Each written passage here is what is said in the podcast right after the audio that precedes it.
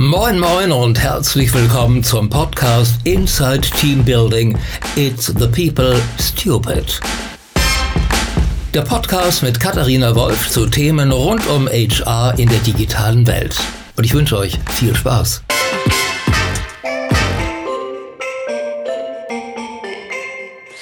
Hallo und herzlich willkommen zu einer weiteren Ausgabe des Podcasts Inside Teambuilding.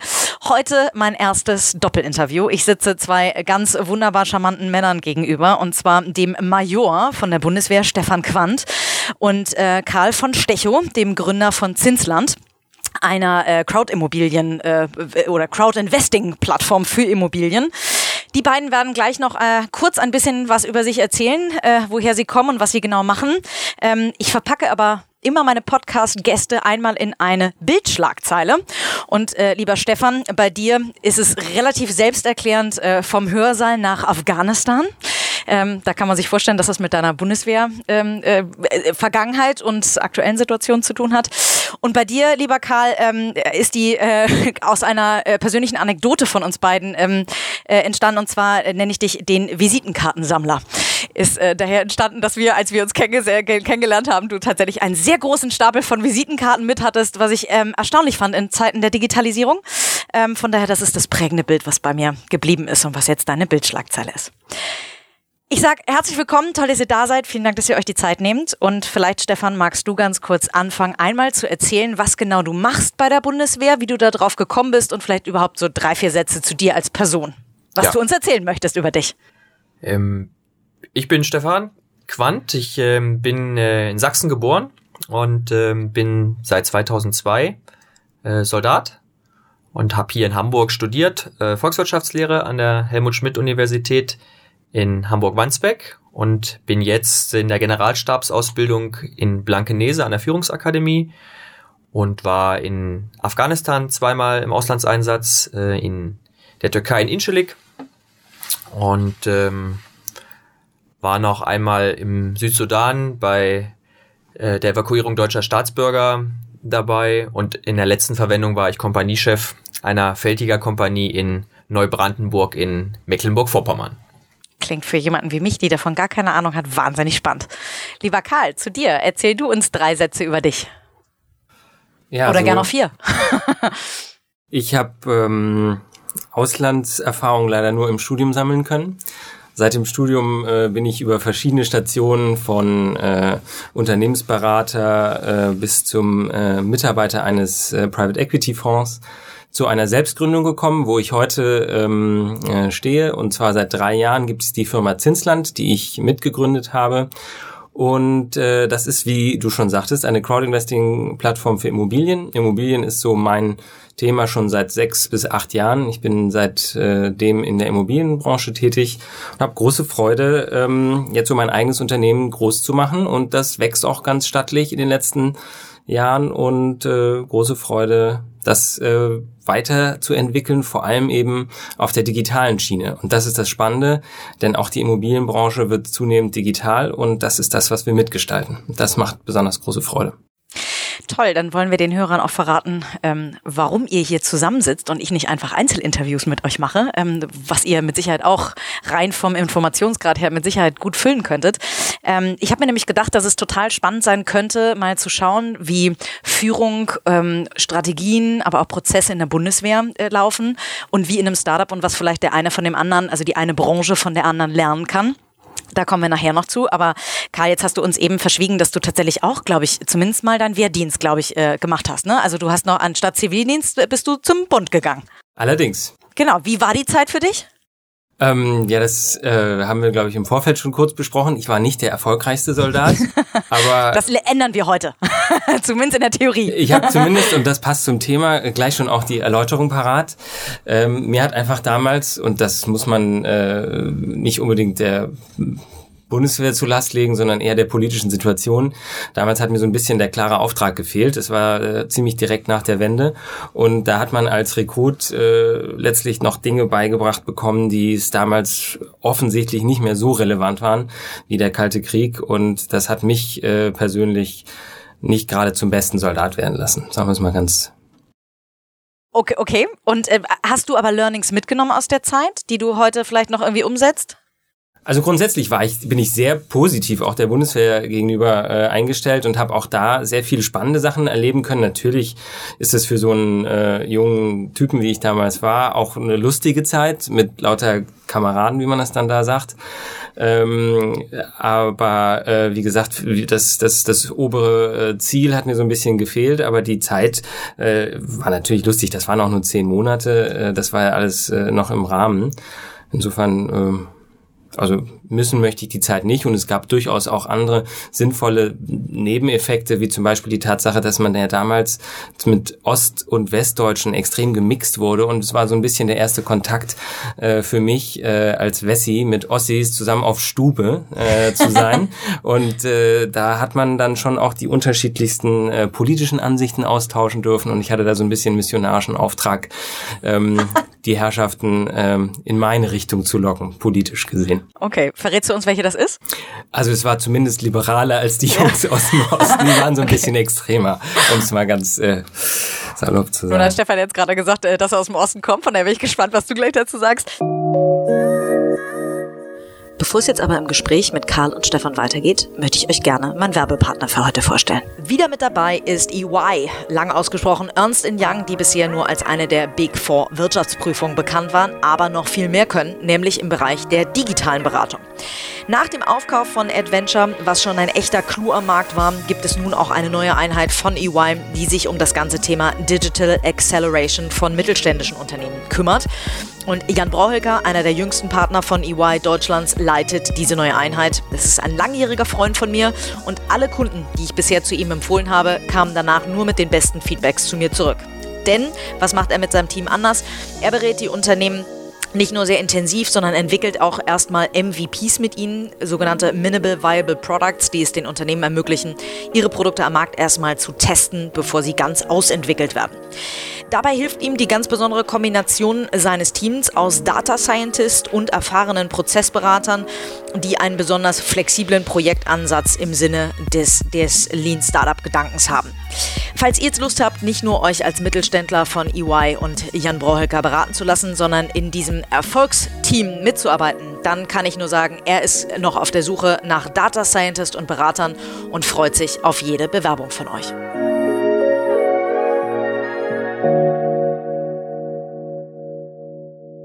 Ähm, äh, Kai, du hast aber gerade ein gutes Stichwort genannt, das Thema Kameradschaft. Das ist ja tatsächlich eine Vokabel, die man sonst gar nicht mehr so richtig kennt. Also ich zumindest kannte die fast nicht mehr außer aus der Bundeswehrlandschaft. Ähm, Stefan, was bedeutet denn das Wort Kameradschaft für dich oder insgesamt auch äh, in der Bundeswehr? Man kann es natürlich formal betrachten. Das ist ähm, ein Paragraph, der sogar im Soldatengesetz geregelt ist, nämlich dass es ähm, äh, da ist festgelegt, dass die Soldaten äh, verpflichtet sind zur Kameradschaft. Und ähm, das ist, ich sag mal, ich kenne den Begriff vielleicht noch aus der Feuerwehr, aber das stimmt schon, wie du sagst, ein, ein Unikum. Ähm, und es ist eben so, dass es ähm, ja nichts ist, äh, was man nach äh, Tagesform irgendwie bereit ist zu geben oder zu nehmen, sondern das ist ähm, eine Sache, die eigentlich 24 Stunden am Tag, sieben Tage die Woche und das ganze Jahr ähm, Bestandteil und elementarer Bestandteil der Bundeswehr ist. Ohne Kameradschaft würde äh, die Bundeswehr nicht so funktionieren und ähm, auch die schwierigen Situationen zu bestehen ähm, ist tatsächlich ähm, nur mit Kameradschaft möglich. Das ist ein ganz spannender Punkt, weil ähm, Führung in der Bundeswehr funktioniert mit Sicherheit nochmal ganz anders als, äh, als an, Führung an, in einem Unternehmen oder als Führungskraft im Unternehmen. Kannst du mal beschreiben, wie groß diese Kompanie war, die du geleitet hast? Wie viel, wie jung bist du oder wie, wie, wie jung warst du, als du in, in, Führungs, in eine Führungsposition gekommen bist, dass man da mal so ein Gespür für kriegt? Also ich habe das ja äh, schon eingangs gesagt. Ich bin nach dem Abitur direkt äh, zur Bundeswehr gekommen und auch nicht als Wehrpflichtiger, sondern direkt als ähm, Offizieranwärter, als Soldat auf Zeit. Und ähm, bin in Sachsen zwölf Jahre zur Schule gegangen, war also 18 Jahre ähm, und dann wird man zum Offizier ausgebildet, wurde ich ausgebildet seinerzeit drei Jahre lang. Und dann bin ich mit äh, 21 Offizier gewesen und hatte meine erste Führungsverantwortung ähm, für meinen Zug. Wie groß ist so ein Zug? So ein Zug hat ähm, je nach Truppengattung abhängig, aber schon mal ähm, 30 bis 40 Leute. Wow, und, mit 21, äh, ja. Und das mit 21. Oder ich musste den, den Chef äh, vertreten als junger Leutnant und hatte dann vertretungsweise schon mal so eine Kompanie zu führen. Und das ist eine Sache, die, so meine Bewertung, tatsächlich ähm, so nicht nochmal irgendwie vorkommt in, in unserem Land, dass man innerhalb wirklich kürzester Zeit so eine Führungsverantwortung über äh, andere Menschen bekommt, aber auch über Material. Also äh, ich sag mal, ähm, wenn man daran denkt, wie so ein Luft, wie viel so ein Eurofighter kostet oder ein, ein Panzer oder ein Schiff bei der Marine, das sind ähm, Millionensummen, die da äh, uns verantwortet werden. Also es ist einmal die Verantwortung für andere Menschen, aber auch für Material. Und das in sehr jungen Jahren. Und ähm, gut, ich bin danach zum Studium gegangen an die Helmut-Schmidt-Universität und ähm, hatte dann nochmal Zeit, äh, was äh, für meine Bildung zu tun, aber danach ähm, in den Mitzwanzigern ähm, ging es dann richtig los und ähm, mit Ende 20, Anfang 30 nach Afghanistan ist nochmal eine ganz andere Verantwortung. Ähm, aber, und das ist, so würde ich das tatsächlich im, im Wesenskern beschreiben oder beschreibe ich es, es ist ähm, gelebte Verantwortung jeden Tag. Und auch ja mit einer ganz anderen Konsequenz, glaube ich. Ne? Also wie, wie bist du damit umgegangen, mit 21 oder auch mit Ende 20 eine so große Truppe zu verantworten, wo du ja auch über äh, Leben oder Tod entscheidest mit deiner Entscheidung? Gut, das ist, ähm, also in der Konsequenz so richtig. Man macht sich das aber nicht, ich sag mal, es geht nicht sekündlich äh, und minütlich durch den Kopf, weil sonst würde man wahrscheinlich auch nicht funktionieren. Ähm, man wächst mit den Aufgaben und man kann sich ausprobieren. Ich war als äh, Fahnenjunker Gruppenführer auch in der Grundausbildung eingesetzt, als Ausbilder dann. Und man lernt laufen, man ähm, durchläuft die verschiedenen ähm, Dienstgrade, bis man sozusagen Offizier wird. Und das ist natürlich auch ein Lernprozess, wo man sich ausprobieren kann, wo man auch Fehler machen darf ähm, und sozusagen aus den Fehlern dann lernen kann. Ähm, man sollte keinen Fehler zweimal machen. Das ist auch so eine Erfahrung. Äh, man kann, man kann und da bin ich fest von überzeugt, muss auch Fehler machen, damit man lernt. Magst du einen nennen, der dir, gibt es einen Fehler, der dir ganz präsent ist, den du gemacht hast, der vielleicht also eine Konsequenz, aber nicht die schlimmste Konsequenz hatte? Ja, also es, wenn ich wenn ich wenn ich an die an die Zeit der meiner ähm, Phase als Ausbilder in der allgemeinen Grundausbildung mich erinnere, ähm, dann weiß ich noch sehr genau, dass ähm, meine Gruppe damals sehr, sehr fit war, wenn es um politische Bildung ging und auch äh, in der Lage war, äh, jede äh, äh Vita eines Verteidigungsministers ähm, ähm, zu rezitieren. Wenn es dann um so die praktischen Dinge ging, ähm, des Alarmposten-Ablösegesprächs, gab es da das ein oder andere Defizit. Ähm, das würde ich rückblickend betrachtet heute anders machen. Gleichwohl ähm, war ich damals davon überzeugt, dass das wichtig ist, aber ähm, das illustriert so ein bisschen, dass man in die verschiedenen Rollen, die man so wahrnimmt, auch reinwachsen muss. Karl, dieses Thema Kameradschaft, du hast das zwar kurz in der Bundeswehr erlebt. Gibt es sowas übertragbar auf eine Art Teamzusammenhalt oder so? Wie ähm, beschreib mal, gibt es sowas bei euch, wo man durch dick und dünn geht in einem Startup? Auf jeden Fall. Also das ist ja das, was eigentlich die meisten Mitarbeiter oder jungen Leute, die neu ins äh, Jobleben starten, die wollen ja nicht zwingend äh, eine Karriereleiter aufgezeigt bekommen, sondern die wollen so das Erlebnis haben, wow, wir machen hier gemeinsam, drehen wir das nächste große Ding und das machen wir gemeinsam und bleiben dafür auch vielleicht ein bisschen länger, gucken nicht auf die Uhr, sondern ähm, machen das im Team und das ist, spielt eine ganz große Rolle. Also ich würde das einfach schlichtweg übersetzen in Teambuilding und Team Teammaßnahmen, die wir natürlich auch äh, wenig steuern können, aber letzten Endes äh, lebt lebt man das Team und wenn man das dann lebt, auch mal durch schwierigere Zeiten, dann äh, schweißt das natürlich auch zusammen. Bleiben die Leute dann, weil ich meine heutzutage ist ein totaler äh, ein totales Überangebot an Jobs und richtig gute Leute sind total gefragt. Deswegen äh, hast du das Gefühl, dass ihr oder andersrum gefragt, wie ist unsere eure Unternehmenskultur, damit ihr es schafft, die Leute auch in diesen Zeiten zu binden? Das ist eine der Herausforderungen, ja, würde ich genauso unterschreiben. Das ist natürlich, äh, man kann nicht ewig jeden binden und das würde ich auch keinem raten, für immer und ewig bei einem Unternehmen zu bleiben. Das wäre äh, Quatsch, sowas zu behaupten. Insofern, ich kann äh, freue mich, wenn äh, wenn Leute noch eine größere Herausforderung woanders finden, weil sie bei uns äh, in der jetzigen Phase vielleicht die nicht haben. Aber natürlich tun wir eine ganze Menge und leben das auch so und haben glücklicherweise eigentlich einen ganz guten Flow, was das angeht, dass die Leute eben bei uns Spaß haben und äh, das erreichen können, was sie, was sie wollen. Und dann entsteht sowas von selbst. Das ist, mhm. äh, es ist nicht ganz einfach, sowas zu kreieren. Das, das, das entsteht einfach. Und das muss man natürlich versuchen, ein bisschen zu steuern. Mhm. Und zu pflegen wahrscheinlich. Ähm, wie viel ähm, Hierarchie ist bei euch mit drin? Das ist so ein Thema, das fand ich ehrlicherweise extrem spannend in der Vorbereitung, äh, weil ich mir noch nie, ich habe natürlich viel Gedanken über unser Unternehmen gemacht, aber jetzt im Vergleich zur Bundeswehr äh, denkt man natürlich schon drüber nach, sag mal, haben wir eigentlich Hierarchie und wenn ja, welche und ist mehr sinnvoll oder weniger? Also Hierarchie ist ist ja eigentlich so ein Wort, das darf man heute nicht mehr in den Mund nehmen. Ja? Zumindest nicht als Startup, ja. ähm, nichtsdestotrotz glaube ich, dass es durchaus wichtig ist, äh, äh, klare Regeln und Prozesse zu haben. Das ist, glaube ich, etwas Strukturen muss es geben. Und äh, ich würde das nicht mehr in Hierarchien äh, benennen wollen, sondern vielleicht eher in, ähm, in, in klare Prozesse, in klare Vorgaben, wie was zu funktionieren hat, in welchen Rhythmen man sich zu welchen Themen wieder trifft. Das ist, das ist auch wichtig, aber das wird halt nicht mehr durch Hierarchien äh, gesteuert, sondern äh, da gibt es so dann die moderneren äh, Techniken, die dann eher so Prozesssteuerung. Äh, Nutzt ihr da sowas wie, wie OKRs, also Objective Key Results, wo man eben die Ziele bottom-up definiert, also dass die Mitarbeiter ihre Ziele selber definieren? Oder wie, also Startups haben ja ganz häufig so einen ganz großen Vertrauensvorschuss, die sie den Mitarbeitern geben. Wie, wie führst du da? Also hast du, wenn du sagst Prozesse und so, und trotzdem ist der Mitarbeiter vielleicht mal in einer Situation, wo er noch nicht genau weiß, was er tun soll?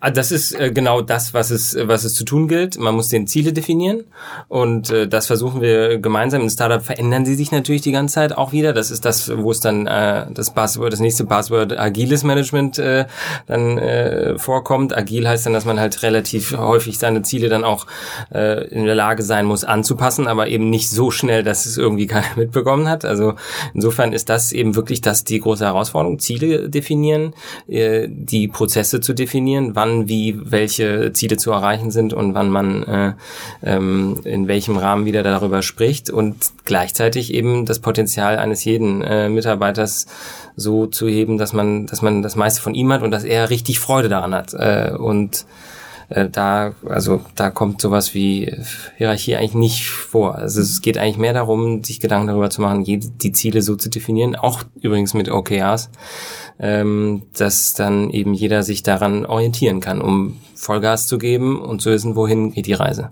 Wer kümmert sich das, äh, kümmert sich da bei euch drum? Ist das äh, Chefsache oder gibt es ne, einen HRler oder eine HRlerin? Feel Good Manager gibt's auch mittlerweile? also es gibt tatsächlich einen, äh, einen Company äh, Manager oder eine, die sich darum kümmert, dass irgendwie mittwochs abends äh, äh, was zu trinken gibt oder dass wir ein Sommerfest haben und solche Sachen und die auch für HR zuständig ist. Ähm, aber ähm, ehrlicherweise, wir sind vor einem Jahr noch zwölf Leute gewesen, also da war das noch Chefsache äh, ja. und auch ist es immer noch. Also das ist, das ist einfach wichtig. Wenn die Leute nicht happy sind, dann merkst du das ganz schnell. Und so ein so ein Organismus, der lebt, ne, und den musst du, äh, den musst du pflegen. Ja. Äh, du hast äh, vorhin gesagt, also ihr seid war zwölf vor einem Jahr. Wie groß seid ihr jetzt? 30. 30, wow. So, wie verkraftet man so ein Wachstum?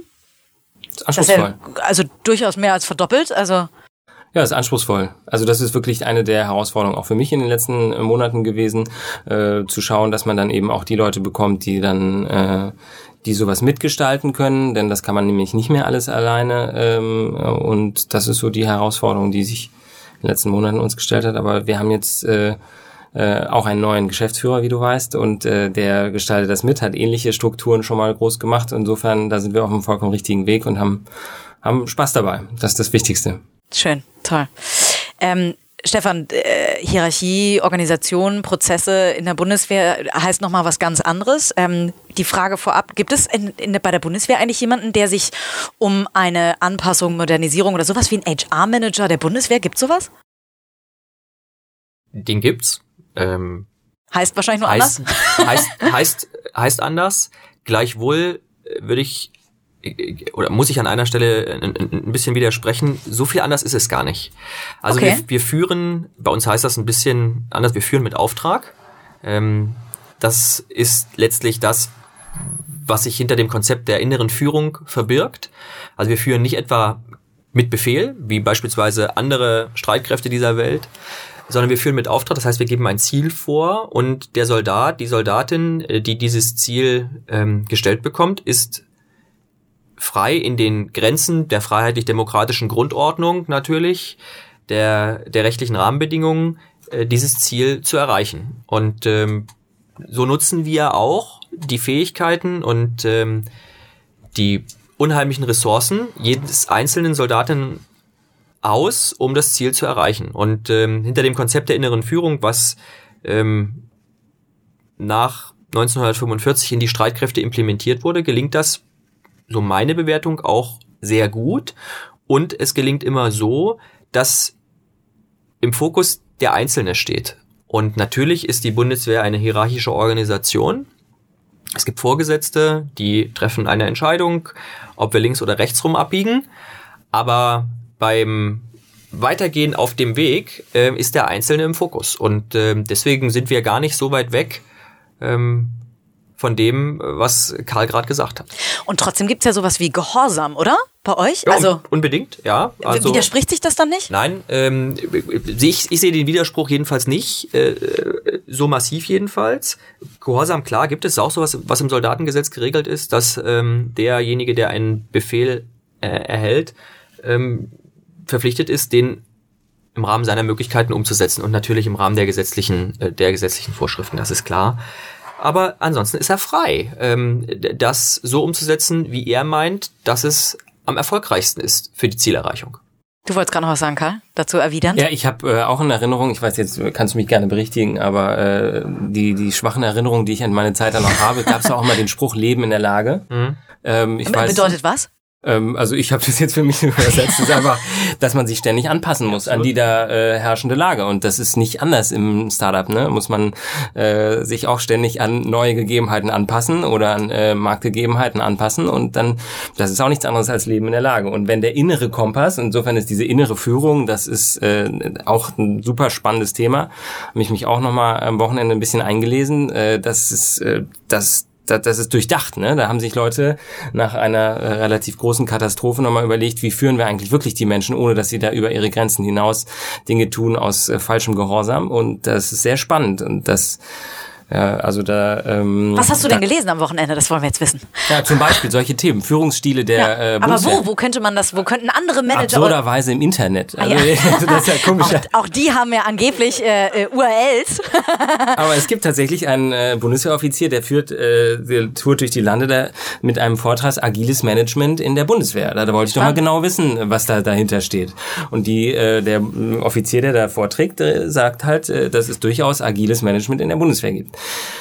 Ist für mich tatsächlich schwer zu verstehen, weil hier das Wort Hierarchie und äh, Gehorsam also, und- Gehorsam ja, ja. und so passt dann da nicht mehr hin. Aber ich meine, die Bundeswehr ist eben auch im, im Heute angekommen, will ich zumindest mal hoffen. Ich kenne sie jetzt nicht mehr von innen, äh, wo es eben äh, darum geht, auch für IT-Themen ähm, äh, Menschen zu rekrutieren. Und der Kampf um Talente, der ist ja ausgebrochen, das wissen alle.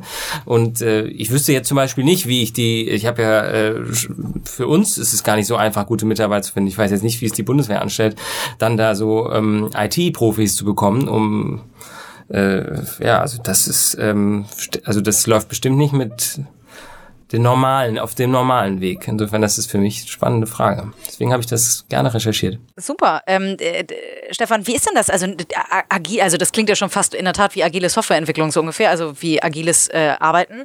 Ähm, äh, äh, werden in der Bundeswehr Vergleiche gezogen? Also guckt ihr euch auch was bei der Wirtschaft ab?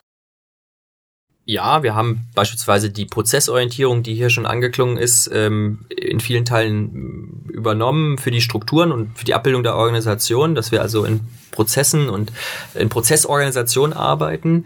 Ähm, erstaunlicherweise machen wir so lang gerade aktuell wieder einen, einen, einen Schritt äh, der Anpassung, nämlich dass wir uns mit Themen ähm, seit der Annexion der Krim äh, wieder beschäftigen müssen, äh, die da lauten Landes- und Bündnisverteidigung. Und wir stellen uns eben die Frage, ob diese Prozessorientierung im Senat Landes- und Bündnisverteidigung, also ähm, das, was äh, Karl von Stechow vorhin beschrieben hat, wo er noch bei der Bundeswehr mit äh, zu tun hatte, ob wir uns nicht sozusagen da etwas ähm, zu früh von verabschiedet haben. Ja, ähm, ja, das, das das eine und vor allem, ob da die Prozessorientierung die richtige Organisationsform ist für Streitkräfte oder ob man nicht da wieder stärker äh, hierarchische Strukturen äh, wird einziehen müssen, weil im Senat Landes- und Bündnisverteidigung ähm, Prozesse vielleicht nicht der optimale Weg sind. Also das ist ein ganz aktueller Diskussionsprozess und ähm, man wird sehen, äh, ob es wie bei Streitkräften üb üblich, das hieß vor ein paar Jahren mal Transformation der Bundeswehr. Also wir haben ein, erleben einen permanenten Anpassungsprozess und ich gehe davon aus, dass es da auch einen geben wird. Mhm. Und jetzt hast du so ein bisschen beschrieben, ähm, was die Wirtschaft, äh, andersrum, was die Bundeswehr für sich von der Wirtschaft vielleicht abguckt. Ähm, nun das Einzige, wo ich irgendwann mal in Berührung damit gekommen bin, dass Wirtschaft und Bundeswehr vielleicht gar nicht so weit auseinander liegen, ist, weil ich dieses Buch von, von Clausewitz vom Kriege irgendwann mal, ich möchte nur sagen, versucht habe zu lesen. Ich glaube, nach Seite zwei oder drei habe ich abgebrochen, weil äh, ich, glaube ich, noch zu jung war. vielleicht müsste ich es mal wieder hervor, Versuch's hervorholen. nicht mal. Ja, genau, wollte ich gerade sagen. Vielleicht muss ich es jetzt nochmal versuchen. Was glaubst du denn, wo kann denn die Wirtschaft von euch was lernen? Und, und also weil du im inneren Kern da drin steckst. Also nochmal ein Wort zu Clausewitz. Clausewitz ist tatsächlich äh, super komplex und so verdichtet, ähm, dass es selbst für mich nicht einfach ist, den. Du rett- du zu- rettest Nein, mich. nein, es ist, also muss man, muss man, muss man ganz klar eingestehen. Also Clausewitz ist sehr komplex und er muss man ihn auch in seine Zeit einordnen. Also der hat das Buch ja geschrieben, ähm, nicht gestern, ähm, sondern schon ein bisschen länger her und tatsächlich so verdichtet, dass man auch da viel Interpretationsspielraum hat und deswegen sage ich, äh, Clausewitz ähm, ist natürlich das Standardwerk, keine Frage und Für Strategien, das sollten wir vielleicht absolut noch sagen. Ja. für, für Strategien und das äh, gucken sich auch viele Unternehmer an. Ähm, gleichwohl, wenn du mich nach konkreten Handlungsempfehlungen fragst, sag ich, ähm, und das ist auch mein Leitmotiv, ähm, dass die Verantwortung das ist, äh, was mich antreibt. Und Verantwortung ist für mich als Führungskraft, als Offizier ähm, eben zunächst mal unteilbar. Und ähm, ich kann äh, nicht davonlaufen. Und ich kann nicht mich wegducken oder hinter Juristen verstecken ähm, oder hinter Vorgesetzten verstecken, sondern ich muss Selbstverantwortung tragen und auch tragen wollen. Ähm, das ist der eine Kernbestandteil. Der zweite, wenn man Menschen, ähm, wir nennen das so, führen will, ich könnte auch sagen, motivieren will, um ähm, in einem Team, bei mir in einer militärischen Einheit ähm, zusammenzuarbeiten, dann muss ich Menschen lieben. Und ähm, ich glaube, dass Verantwortung und die Liebe von Menschen ganz essentiell sind für, ähm, für meinen Beruf und das wären so zwei Dinge, die, glaube ich, die Wirtschaft von uns lernen kann. Sehr spannend. Und das, was Karl auch schon angesprochen hat, das Thema Innovation, also wie weit, Karl sagte gerade, du kennt jetzt den aktuellen Stand nicht mehr. Was würdest du beschreiben? Wie modern, wie innovativ ist die Bundeswehr schon? Jetzt vielleicht mal von so einer Cyber-Security-Abteilung, die ähm, natürlich hochkomplex, hochmodern ist, vielleicht mal abgesehen, aber so im, im Kern der Bundeswehr? Also das Thema Cyber ist hochaktuell. Wir haben äh, vor kurzem einen eigenen militärischen Organisationsbereich ähm, etabliert. Ähm, wir haben in Berlin einen Cyber Innovation Hub, wo äh, sich Leute damit befassen, ähm, mit diesem Thema ganz und ausschließlich damit befassen. Ähm, wir rekrutieren natürlich, wie die zivile Wirtschaft auch, ähm, die gleichen Leute, weil äh, das Kriegsfeld der Zukunft ist ähm, der, der Cyberraum, der Informationsraum. Es wird Krieg um Informationen geben und da stellt sich die Bundeswehr gerade auf, weil sie erkannt hat, dass das notwendig ist, um zu bestehen äh, vor, im Zusammenhang mit den Risiken des 21. Jahrhunderts. Und die waren früher sehr analog und äh, zum Teil sind sie es auch heute noch. Ich habe das eben im Zusammenhang mit der Krim gesagt, aber sie werden und sind es auch jetzt schon zunehmend digital und ähm, ob ich jetzt den amerikanischen Präsidentschaftswahlkampf ähm, oder auch die Einflussnahme auf Brexit-Entscheidungen äh, exemplarisch nenne. Es wird zunehmend darum gehen, ähm, wer wie diesen ich nenne das jetzt mal Informationsraum beeinflusst. Und da muss sich die Bundeswehr aufstellen, ähm, wenn wir nicht am Ende ähm, lange Gesichter machen wollen. Mhm. Und sowas wie ähm, Homeoffice oder so heißt bei euch, ich habe mal ein bisschen äh, auch mehr googelt Telearbeit, fand ich auch ganz spannend. okay, Aber sowas gibt es tatsächlich, ja. Ja. Aber das ist auch, da kann man sich abmelden und dann kann man von zu Hause aus arbeiten. Also mal im eigenen Garten rumrobben, oder? genau. Ja, ja, genau. es hat, es hat, es hat, es hat tatsächlich weniger ähm, ähm, mit ähm, mit praktischen Gesichtspunkten zu tun, also mit irgendwie praktischer Ausbildung. Aber es gibt äh, viele Dienstposten, die sind telearbeitsfähig und dann äh, hat man eine mobile äh, IT-Ausstattung mit äh, entsprechendem ähm, gesicherten Zugang, von dem ich zu Hause äh, meine Vorgänge bearbeiten kann. Und das funktioniert auch in der Praxis äh, sehr gut. Ähm, gerade wenn ich daran denke, Vereinbarkeit Dienst und Familie. Ähm, wer ähm, kranke Kind zu Hause hat, kennt das ähm, und man braucht mal schnell eine Lösung. Ähm, also es wird praktiziert. Ähm, ob das für jede Führungskraft funktioniert, ähm, stelle ich mal anheim, aber ähm, für die Masse der Dienstposten ist das durchaus denkbar. Mhm. Was, gibt- was gibt's da sonst noch so? Sowas irgendwie, äh, kommuniziert ihr über Skype oder, oder Slack oder so, wie die modernen Startups? Oder was gibt's da so für Kommunikationswege? Also wir haben natürlich äh, spezielle Anforderungen an gesicherte Kommunikationsmittel, aber in meiner letzten Verwendung als äh, Kompaniechef ähm, eines dislozierten Verbandes. Das heißt, wir hatten Standorte von Eckernförde über Hamburg bis Leipzig, äh, Neubrandenburg und Berlin auch. Und wir hatten immer Montagmorgens ähm, eine Videokonferenz mit dem Kommandeur. Und das war natürlich gesichert entsprechend, aber die läuft dann mit Headset beziehungsweise Telefon und auch ähm, äh, Video. mit, ein, mit Video. Ja. Und da wird kommuniziert, da erfolgt eine Einweisung zu einem Einsatz, da gibt eine gibt es sogar eine Befehlsausgabe mit. Also ähm, das ist äh, hochaktuell. Wir haben im, ein Gefechtsübungszentrum in, in Letzlingen, äh, wo wir computergestützt ähm, simulieren und dann auch ähm, auf Gefechtsfahrzeuge aufgebaut, also auf richtige Panzer, ähm, das Gefecht, ohne dass da ein Schuss fällt. Also wo es nur mit äh, lasergestützten ähm, Waffen ähm, ähm, operiert wird und wo das äh, praktiziert wird. Und das funktioniert.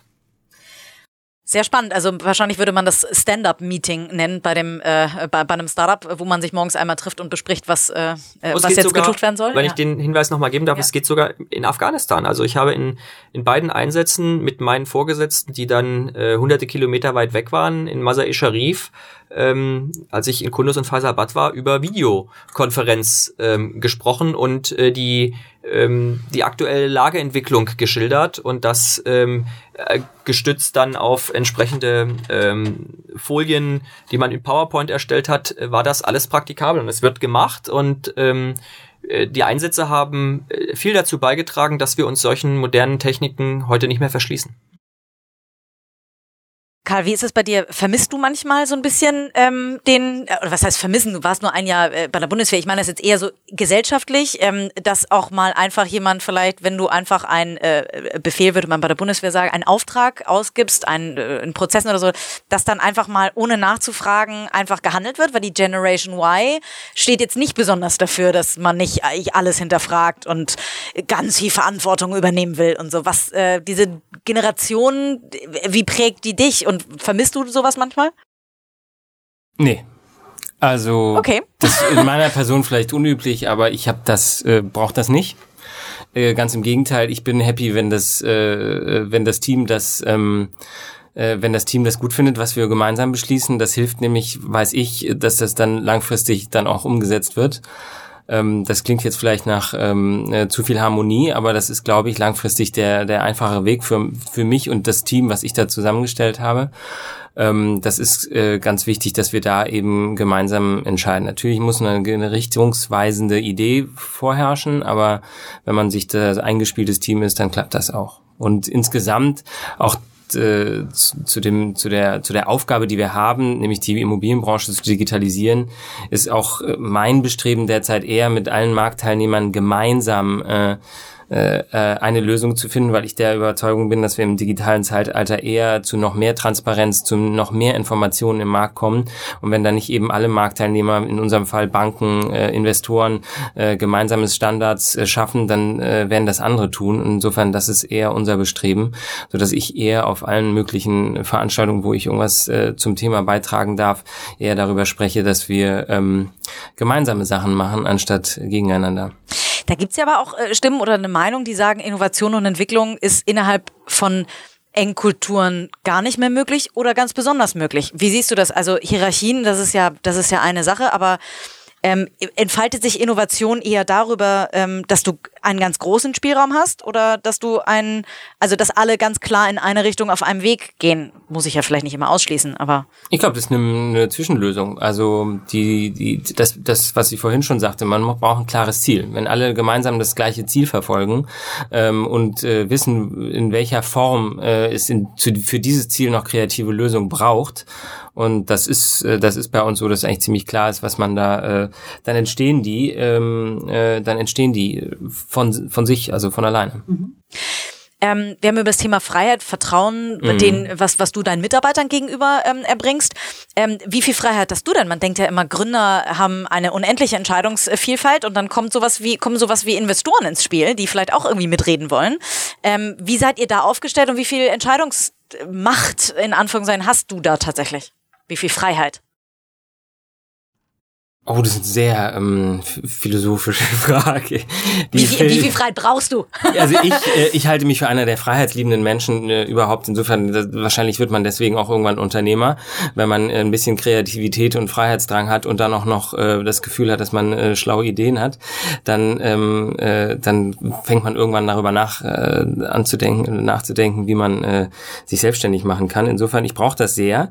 Ähm, äh, umso mehr schätze ich natürlich äh, vollkommen berechtigte Frage, auch Mitarbeiter, die ihre Freiheit wiederum äh, so nutzen, wie es einem in den Kram passt. Äh, und ich freue mich immer, wenn Leute sagen, okay, ich habe das jetzt aus eigenen Stücken gemacht äh, und äh, wie findest du das? Äh, super, ja, also ich freue mich über Mitarbeiter, die genauso freiheitsliebend äh, produktiv an einem Thema arbeiten. Ähm, tatsächlich ist es so, wenn jemand alle 20 Minuten zu einem kommt sagt, ich weiß eigentlich nicht weiter und kannst mir bitte noch mal ein paar Ansagen machen, dann ist das für mich eher einengend als jemand, der selbstständig selbstständig arbeitet. Und wenn da jemand in eine ganz andere Richtung laufen will als du, also du sagtest gerade, äh, Vertrauen ist super, so, so wie es mir in Kram passt. Weil, kann man jetzt auch anders übersetzen, dass wenn jemand ankommt mit einer Idee, die dir nicht in Kram passt, dass das dann schon äh, schwierig wird. Dann diskutiert man das so lange, bis es klappt, nicht? Also da gibt's dann natürlich schon auch äh, ähm, glücklicherweise dann gewisse Hierarchien existieren ja dann schon, auch wenn sie informell äh, äh, vielleicht nicht ganz so äh, äh, offiziell sind. Aber ähm, ich glaube, in den seltensten Fällen ist das dann so, dass man sagt, so und das geht gar nicht, äh, sondern das, dann wird man halt so lange diskutieren müssen, bis man hoffentlich die besseren Argumente zur Hand hat. Diskutiert man, Stefan, bei der Bundeswehr auch über Entscheidungen viel? Unbedingt. Ja. Ähm, ich ähm, beschreibe das gerne so, dass ich Entscheidungsträger, ähm, ich bin ja, ich bin natürlich auch Entscheider gewesen, klar, aber ich habe auch Vorgesetzte und ähm, das sind in dem Moment dann die Entscheidungsträger für mich, die berate ich und zwar ähm, bis aufs Blut, also wirklich ganz, das ganz heißt hart. bei dir nochmal was anderes wahrscheinlich? Ja, also in dem Fall, in dem Fall tatsächlich einfach nur hart beraten ja. ähm, und ähm, bis es quietscht. Und dann muss der Entscheider, und das ist sozusagen unsere Philosophie, nicht muss, aber das ist auch meine Erwartungshaltung an Entscheider, eine Entscheidung treffen. Und das habe ich vorhin so beschrieben mit links oder rechts abbiegen. Ähm, die Entscheidung brauche ich schon. Und danach hat jeder, der eben mitmacht beim sozusagen ähm, beim Ziel lösen, dann den Auftrag, äh, die Entscheidung umzusetzen. Und da ist dann wieder die Freiheit, die Karl von Stechow gerade beschrieben hat, auch da, dass wir eben auch out of the box denken können und kreativ sein können beim, bei, bei der Zielerreichung. Auch wenn die Politik ankommt, ihr seid ja auch von politischen Entscheidungen abhängig. Äh, wir sind sogar ausschließlich von politisch, also nicht ausschließlich, aber wir sind Primat der, wir sind dem Primat der Politik unterworfen und das Primat der Politik entscheidet. Ähm, Ist das nicht manchmal schwer? Also ich habe ja nun selber ein bisschen Politik gemacht, darüber habe ich äh, dich, Stefan, ja auch kennengelernt, dass wir zusammen in der Jungen Union, ähm, jetzt hätte ich schon fast gesagt, gedient haben. Das hat auf jeden Fall gewirkt hier. Ja. Ähm, äh, aber das, ist das nicht manchmal schwer, dass Politiker kommen mir ganz häufig so wahnsinnig weit weg von dem vor, wovon sie eigentlich Ahnung haben oder wovon von der Realität weit weg sind? Ist das manchmal schwer, wenn Ursula von der Leyen irgendwas entscheidet, wovon sie, gelinde gesagt, wahrscheinlich nicht viel Ahnung hat? In also, der Praxis zumindest? Also du hast ja eins ähm, gerade schon ganz richtig gesagt. Die Bundeswehr versteht sich als Diener. Wir dienen Deutschland, ähm, ist der Slogan der Bundeswehr. Und der beschreibt, glaube ich, ganz gut die Haltung von Soldatinnen und Soldaten. Und die Politik trifft eine Entscheidung und wir setzen diese Entscheidung loyal um und dienen unserem Land. Wir dienen nicht den Politikern, aber wir dienen unserem Land. Und ähm, das ist auch das, was uns ähm, unterscheidet von anderen äh, deutschen Armeen in der Vergangenheit. Wir leisten einen Eid, der Bundesrepublik Deutschland treu zu dienen und das Recht und die Freiheit des deutschen Volkes tapfer zu verteidigen. Und das ist etwas, ähm, was uns an Recht und Gesetz, an den Handlungsrahmen des Grundgesetzes bindet. Ja, auch an die Entscheidung von Politikern. Aber wir sind zuallererst mal an das Wertegerüst des Grundgesetzes gebunden und ähm, dem sind wir verpflichtet und dem dienen wir. Wie viel Beratung äh, fließt in, äh, von der Bundeswehr zur Politik? Weil ich kann mir jetzt vorstellen, dass äh, du sagst ja, ihr diskutiert auch und so, da geht jetzt zwar kein, wahrscheinlich keiner, wenn Ursula von der Leyen sagt, so wird's gemacht, dann geht da jetzt keiner und sagt, Uschi, lass uns doch nochmal drüber reden. Sondern, äh, aber wie viel fließt vorher in die Entscheidungsfindung äh, schon an Beratung ein von der Bundeswehr aus? Also ich habe noch bis dato noch nicht mitgewirkt an der Beratung von äh, Bundesver Bundesverteidigungsministern. Müsste man mal den Generalinspekteur fragen. Mhm. Ähm, gleichwohl kann ich sagen, was ich gemacht habe. Ich habe meine Vorgesetzten immer loyal und tatsächlich sehr hart beraten.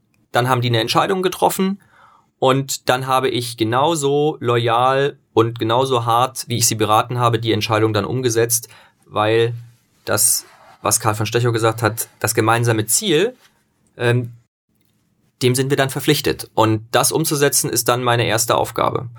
Und ich gehe davon aus, dass die Generalinspekteure ähnlich agieren, aber da müsste man die mal fragen. Okay. Jetzt machen wir nochmal einen kleinen äh, Themenswitch. Ähm, Stefan, dieses Thema der Angst, also ne, du sagtest gerade, vieles drängt man dann vielleicht auch weg und hat es nicht ganz so präsent, aber wie gehst du äh, Angst, das ist ja eine andere Form von Druck am Ende, also die wahrscheinlich härteste und schlimmste Form des Drucks. Ähm, viele ähm, äh, viele ähm, äh, Startup-Unternehmer haben ja wahrscheinlich auch das Thema Druck, was sie kennen. Wie gehst du damit um? Also mit Angst, mit der schlimmsten Form von Druck? Also, also gibt es so ein Mind, also kannst du deinen deinen Kopf quasi da irgendwie beeinflussen äh, oder so? Also gibt es da mentales Training oder so, was man auch lernt? Also was, was uns ja unterscheidet zu einem Unternehmen, und darauf lege ich auch immer sehr viel Wert, ich muss am Quartalsende keine Zahlen präsentieren. Und ich muss auf keiner Aktionärsversammlung in irgendeiner Weise mich rechtfertigen, dass wir ähm, eine Dividendenausschüttung jetzt nicht erreichen konnten. So, weil ähm, Streitkräfte, das ist die Bundeswehr, äh, machen eins, sie produzieren Sicherheit. Und das ähm, vor dem Hintergrund von Input-Output zu betrachten, greift zu kurz. Ad 1, Ad 2. Ja, man hat Angst in gefährlichen Situationen, gerade auch in Auslandseinsätzen in Afghanistan. Und ich halte das auch nicht für verkehrt, weil Angst schärft die Sinne und macht einem nochmal deutlich, dass es eben nicht um Zahlen geht und Gewinne und Verluste, sondern es ist um Menschenleben geht. Und wenn man in Auslandseinsätze, in die Vorbereitung zu Auslandseinsätzen geht, dann wird man damit konfrontiert. Noch stärker als im täglichen Dienstbetrieb in Deutschland, weil man in eine Situation kommen kann in Afghanistan, dass man mit einer Entscheidung ähm, das Leben anderer Menschen riskiert. Und das ist das, was ich vorhin in dem, in dem Eid mit Tapferkeit ähm, beschrieben habe, das ist das, was man von uns auch verlangt.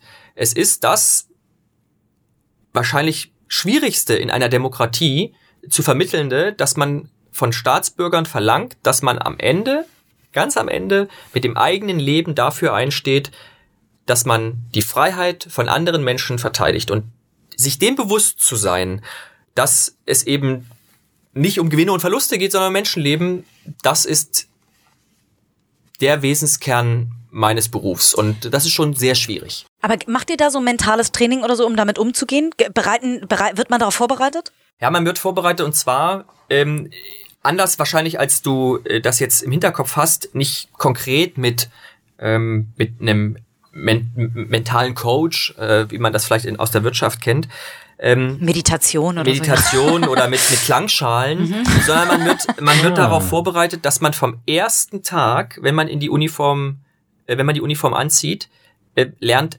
Entscheidungen zu treffen. Ähm, mein Beruf tatsächlich besteht vornehmlich darin, Entscheidungen zu treffen, auch Entscheider zu beraten, habe ich ja schon be beschrieben, aber Entscheidungen zu treffen. Und ähm, das entlang eines Führungsprozesses nennen wir das. Ähm, Beurteilung der Lage sind da Stichworte, die, äh, die damit einfließen. Ähm, dass man es versucht, strukturiert zu tun, dass man am Ende davon ausgeht, dass man alle Möglichkeiten abgewogen hat und dann eine schlüssige Entscheidung getroffen hat. Und dieser Führungsprozess stellt eigentlich sicher, ähm, dass das dann funktioniert und dass man äh, weiß, dass die Entscheidung eine gewisse Tragweite hat. Aber mit dem, mit der Notwendigkeit, eben Entscheidungen zu treffen, stellen wir sicher, dass wir handlungsfähig sind. Und ähm, da wir sozusagen das mit der Mu Muttermilch, mit der ähm, sprichwörtlichen in dem Fall Muttermilch, ähm, vom ersten Tag an äh, aufnehmen, weiß man um die Tragweite seiner eigenen Entscheidung. Wie ist das im Startup? Wie gehst du mit Druck um, wenn äh, Investoren Druck machen, äh, teilweise auch Mitarbeiter Druck machen, dass sie irgendwas haben wollen, die Zahlen nicht stimmen oder so? Wie gehst du damit um?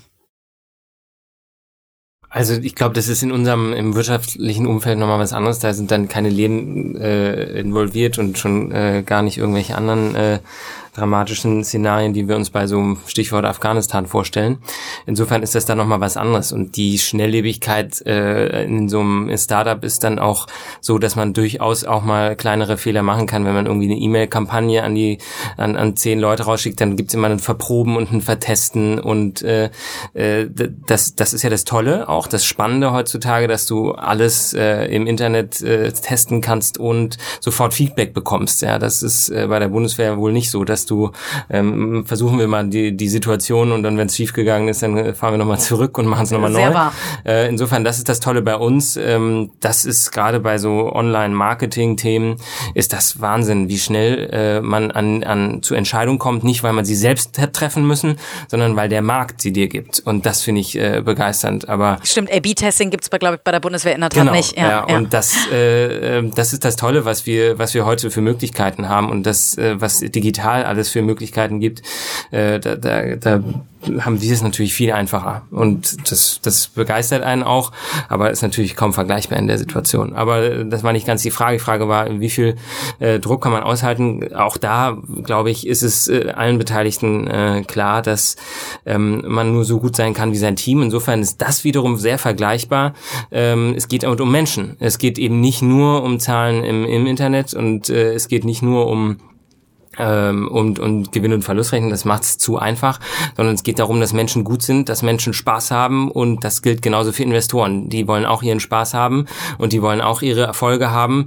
Dafür arbeiten wir äh, und tun das Beste und wenn das nicht ganz äh, so ist, dann ist das aber auch nicht so wie vor 50 Jahren, wie man sich das vielleicht vorstellt, dass dann der Vorstandsvorsitzende eines mittelständischen Unternehmens irgendwie äh, gleich rausgeschmissen wird, weil er weil er es nicht sauber hingekriegt hat, sondern äh, dann wird besprochen und das ist ist äh, sehr viel Kommunikation, ein super wichtiger Bestandteil. Das ist allerdings im Zweifel auch in der Bundeswehr nicht anders. Kommunikation ist das A und O. Insofern, wenn man viel redet, Dinge erklären kann und sagt so, und dann machen wir es an der Stelle ähm, jetzt dahingehend nochmal anders, dann wird das anders gemacht. Und äh, ja, also ähm, ja. Aber gibt es irgendwas, wie du mit Druck, also äh, was du machst, wenn ganz viel Druck ist? Gehst du dann irgendwie arbeiten? Arbeiten, tatsächlich wegarbeiten. Okay. Ja, abarbeiten. Also kein kein Ventil im Sinne von Sport, sondern dein Ventil ist einfach Am den, meisten, am glücklichsten fühle ich mich. Kriegen. Genau. Am, okay. Wenn der Rest funktioniert, dann habe ich das andere Problem, kann ich durch äh, Abarbeiten dann auch schon wieder hinkriegen. Sehr gut. Und reden, kommunizieren. Also das ist so, dass wenn irgendjemand äh, äh, Druck aufbaut, dann hat er da einen Grund für, ne? Und dann muss man sich mit dem treffen. Am meisten äh, in einer ruhigen Atmosphäre. Vielleicht ist das dann äh, das Ventil, ist äh, gemeinsam Abendessen gehen. Sehr gut. Damit sind wir schon bei der letzten Frage tatsächlich, die ich jedem Gast stelle. Und zwar, ähm, äh, was glaubt ihr, ihr habt beide sehr beeindruckende Karrieren in vollkommen unterschiedlichen Feldern gemacht. Ähm, was macht euch erfolgreich? Gibt es so Rituale oder so, vielleicht Karl, magst du anfangen, wo du ähm, sagen würdest, das ist irgendeine Eigenschaft, die mich so doll ausmacht oder so, oder vielleicht auch gerade nicht, oder die macht dich so sympathisch, dass deine Visitenkarten äh, äh, sammeln, sag ich mal, dass du als digitaler Unternehmer auch mal nicht digital bist. Also was, was macht dich erfolgreich? Begeisterung. Begeisterung für eine Idee, Begeisterung in meinem spezifischen Fall für die Tatsache, dass wir ein, äh, eine Branche, die noch sehr analog ist, digitalisieren können.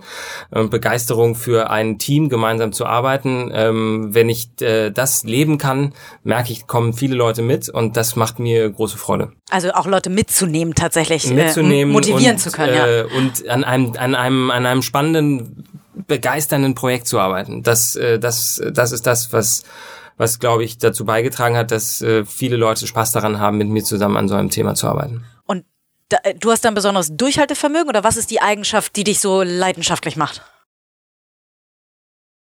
Die Begeisterung für an, an der Sache ja, und und das gemeinsam mit Menschen zu machen. Ich glaube, es gibt sehr viele Menschen, die sind begeistert und machen das dann so in ihrem stillen Kämmerlein. Ähm, begeistern sie sich für die äh, irgendwelche mathematischen Formeln. Das würde jetzt nicht mein Ding sein, sondern es liegt vielleicht und da kommen wir zum Anfang wieder zurück an der Tatsache, dass ich eben auch gerne Visitenkarten sammle. Das ja letztlich nichts anderes bedeutet, als dass ich eben auch gerne viel mit anderen Menschen rede und äh, Visitenkarten werden immer noch ausgetauscht. So ein paar Dinge bleiben dann eben doch analog, auch wenn das kann ich dir dir versprechen, ich die immer abfotografiere so und in meine App sofort reinfließen. Sehr gut. Aber das war ich wohl an dem Tag noch nicht dazu gekommen. Ja. Ähm, insofern, äh, das äh, gemeinsam mit Menschen und die zu begeistern, das ist das, was mich antreibt. Super. Stefan, wie sieht's da bei dir aus? Was glaubst du, was ist dein Erfolgsrezept? Ich glaube, Verantwortung tragen beschreibt es ganz gut. Verantwortung tragen wollen und dienen. Und das sind die Schlagworte. Das, ist ja Mindset, ne? das sind ja. die Schlagworte, die mich antreiben und jeden Tag, wenn ich die Uniform aufs Neue früh anziehe, ähm, sich bewusst sein, dass ähm, links und rechts die, die Fahne da nicht umsonst draufsteht, sondern dass es was ist, ähm, wofür sich's lohnt, jeden Tag aufzustehen. Was für ein schönes Schlusswort. Ähm, äh, wir können alle ein bisschen achtsamer sein, äh, wahrscheinlich. Von daher sage ich ganz, ganz vielen Dank, dass ihr euch heute die Zeit genommen habt, äh, mit mir hier zu sprechen, dass ihr so ein bisschen Wirtschaft und Bundeswehr gegeneinander äh, äh, oder mit mir zusammen versucht habt, das gegeneinander zu legen. Ich habe heute ganz viel gelernt, von daher ganz vielen lieben Dank. Und ähm, wir, wir können ja mal gucken, wo wir in ein, zwei Jahren so stehen und was äh, dann vielleicht Karl in seinem Startup umgesetzt hat aus der Bundeswehr oder Stefan Mitte zur Bundeswehr genommen hat. Also vielen Dank, dass ihr da, da wart. Herzlich gern. Danke.